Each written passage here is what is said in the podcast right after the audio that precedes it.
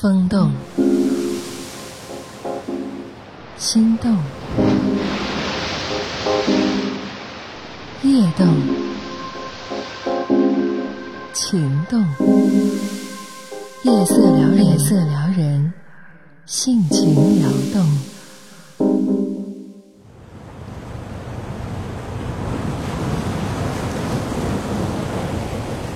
我的闺蜜和我的老公。认识陈涛那年，我三十岁，陈涛比我大两岁，我们都到了在婚姻上一路狂奔的年龄。坦诚说，我和陈涛的相识是朋友介绍的，像传统的那种相亲，所以并没有什么戏剧性，甚至很平淡。介绍人把他带到我面前的时候，我还是很意外的。一个三十二岁没有结婚的男人，并不像女友阿芳说的那样，是篮子里挑剩下的那颗菜，反而是条件好的，有点出乎我的意料。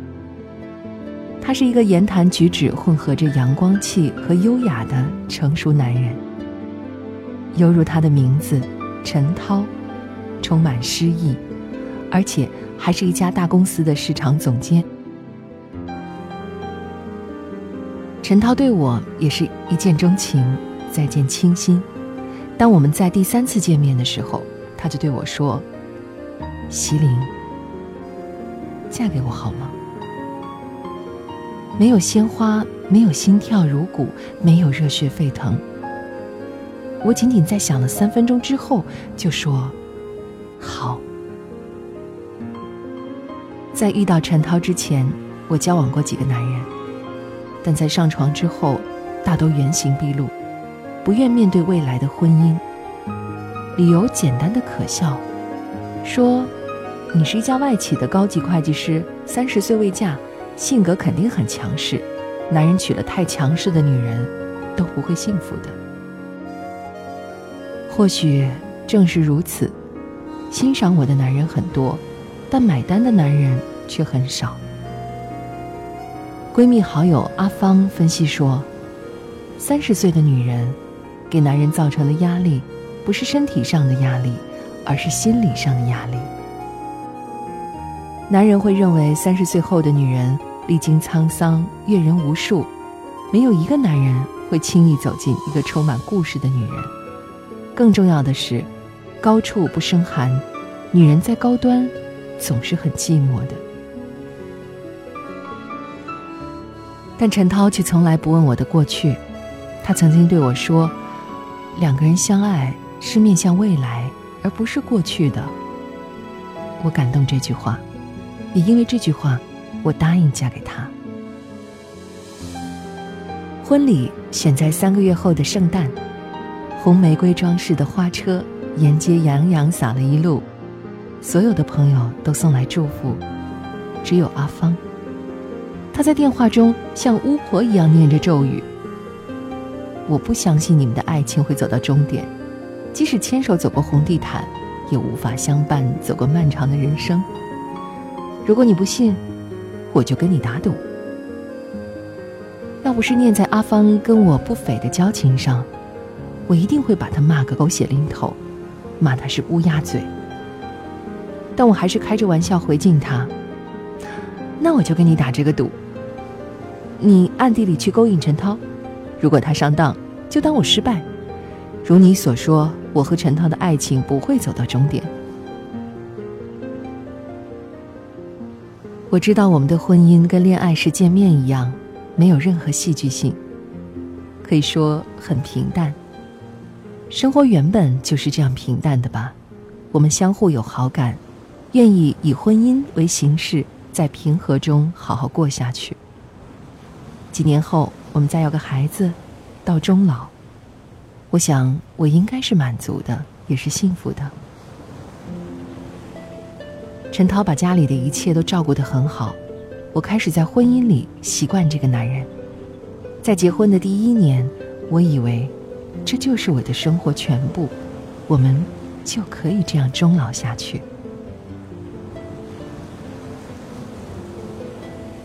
遗憾的是，生活总是充满变数，令人措手不及。不知从什么时候开始，陈涛开始把手机时时揣在身上，即使是回到家换上睡衣，他也会把手机放在睡袍口袋里，连上厕所也把手机握在手里。这种情况是从什么时候开始的？我没有准确的时间记忆。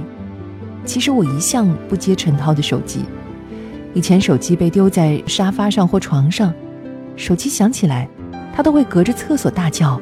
你快帮我接一下。但我只是把手机给他拿过去，让他自己看。而如今，他突然手机不离身，很多时候他手机响一声就忙不迭的接，接了只是说上几句含糊不清的话。女人或许都有很敏感的直觉，陈涛到哪儿都揣着手机的毛病，让我胡思乱想了很多理由。我问陈涛。为什么会这样？陈涛说：“带在身上接起来方便。”也许是我多心，我总觉得陈涛在说这句话的时候脸色一变，有点苍白。有一次我看到墙上的结婚照，我突然想给阿芳打个电话，倾诉内心的那份隐忧。阿芳，我感觉陈涛变了，但我说不出来他究竟变了什么。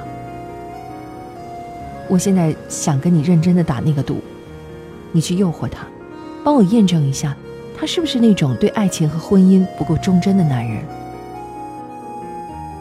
你到时候别后悔啊！阿芳在电话中依然像巫婆念咒一样，给我留下一丝莫名的怅然和空虚感。那是一个温暖的周末，我不知道自己是不是刻意的。当陈涛告诉我要加班的时候，我假装倒垃圾，跟他下了电梯，然后在院门口挥手跟他说再见。等他的车一拐出大门，我就悄悄跟了上去。在陈涛眼里，我一直是一个性格独立、自尊心很强的女人，他打死也不会相信我这样的女人会有如此的举动。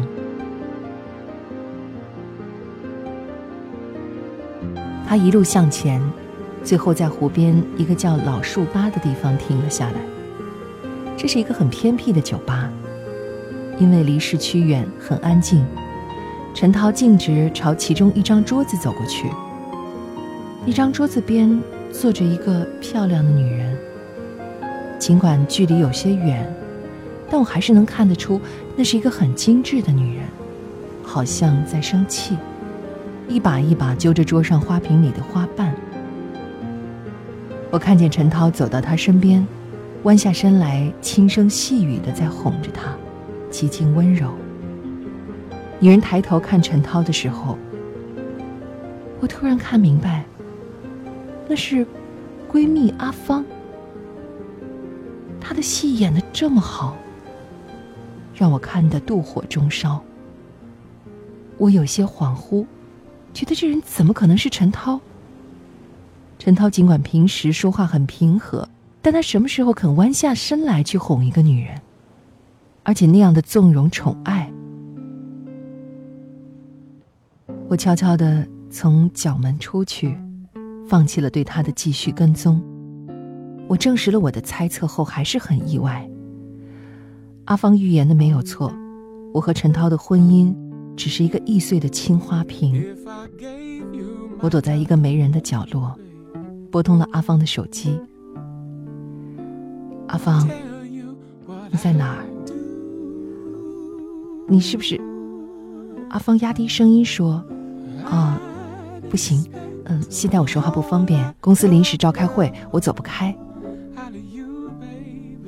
我突然意识到，如果阿芳是在和我打赌，他没有必要向我撒这个谎啊。我怅然的回到家。我知道我和阿芳打赌肯定是我输，但是我想不明白。躺在床上，我打电话给陈涛，问他在哪儿，说我不舒服，让他务必早点回来。陈涛回来的时候天色已暗，看见他站在我的床前，掩饰着说：“你气色不好，觉得哪里不舒服？”我看着他的脸，突然泪下。我坐在黑暗里问自己：要不要揭穿事实的真相？答案是不要。我的骄傲不允许。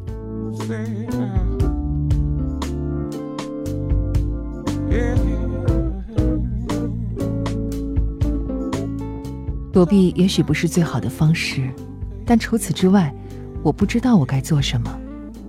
我没想结束这场婚姻，或者心底里我是不肯的。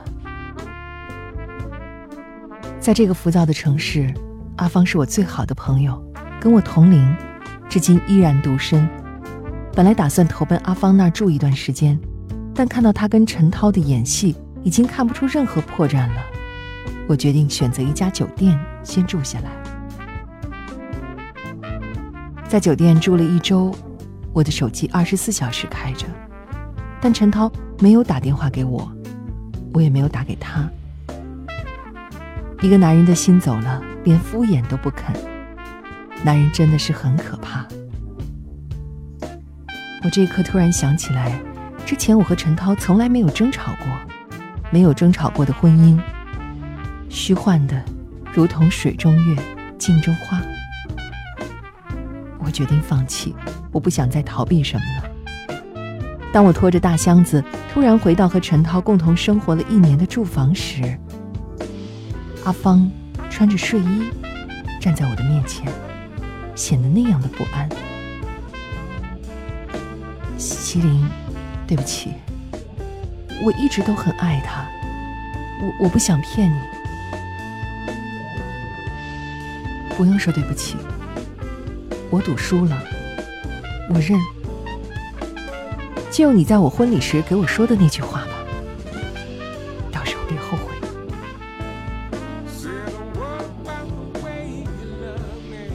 我们很快离了婚，这场婚姻。也真的没有丝毫的爱情在维系，我和他，终究只是敲错了门的陌生人。离婚时，虽然没有刻骨铭心的疼痛，但我再也不愿意对爱情给予美好的期待，也不愿意再轻易的相信爱情。愿赌服输，像巫婆一样的咒语，也许只是送给了。我们之间的这场缘分。If I gave you my love, babe.